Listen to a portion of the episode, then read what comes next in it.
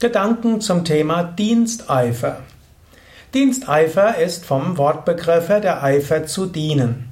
Diensteifer wird natürlich sehr viel gebraucht äh, in der Arbeit, gerade im öffentlichen Dienst. Dort wird eben gesagt, äh, öffentlicher Dienst. Äh, also, wenn man als Arbeitgeber die Stadt hat oder das Land oder den Bund, dann ist man, dann dient man. Und eigentlich von der ursprünglichen Bedeutung dient man ja auch der Gemeinheit, der Allgemeinheit. Und so ist es auch gut, wenn es dort einen gewissen Diensteifer gibt. Aber Diensteifer kann Sattvik, Rajasik und Tamasik sein, wie wir im Yoga sagen. Ein Diensteifer, wo man wirklich etwas, wirklich anderen helfen und dienen will, das ist ein sattwiger Diensteifer.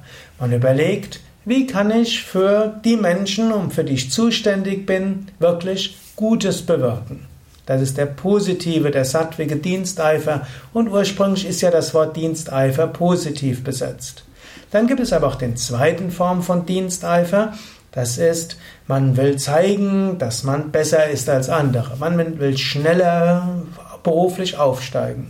Diese Art von Diensteifer versucht, pünkt früher da zu sein als andere, später zu gehen, sich immer wieder in den Vordergrund zu stellen, um dort zu zeigen, ja, wie großartig man ist. Diese Art von Diensteifer ist ein sattwiger Diensteifer.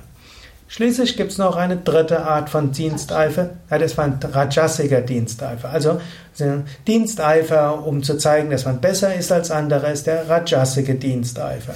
Diensteifer, wo man wirklich für andere was Gutes bewirken will, ist, wie ich am Anfang gesagt hatte, sattwiger Diensteifer.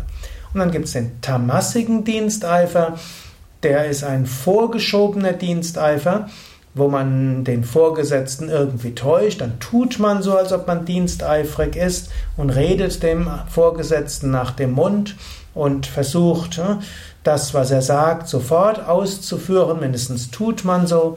Und selbst wenn man das, was der Vorgesetzte sagt, für unethisch hält, man macht es trotzdem. Diese Art von Diensteifer hatten einige Beamte, zum Beispiel im Dritten Reich, und haben so dazu, dafür gesorgt, dass die verbrecherischen Aktivitäten der Nazis im großen Stil umgesetzt werden konnten. Daher, der Diensteifer hat seine Grenzen an der Ethik.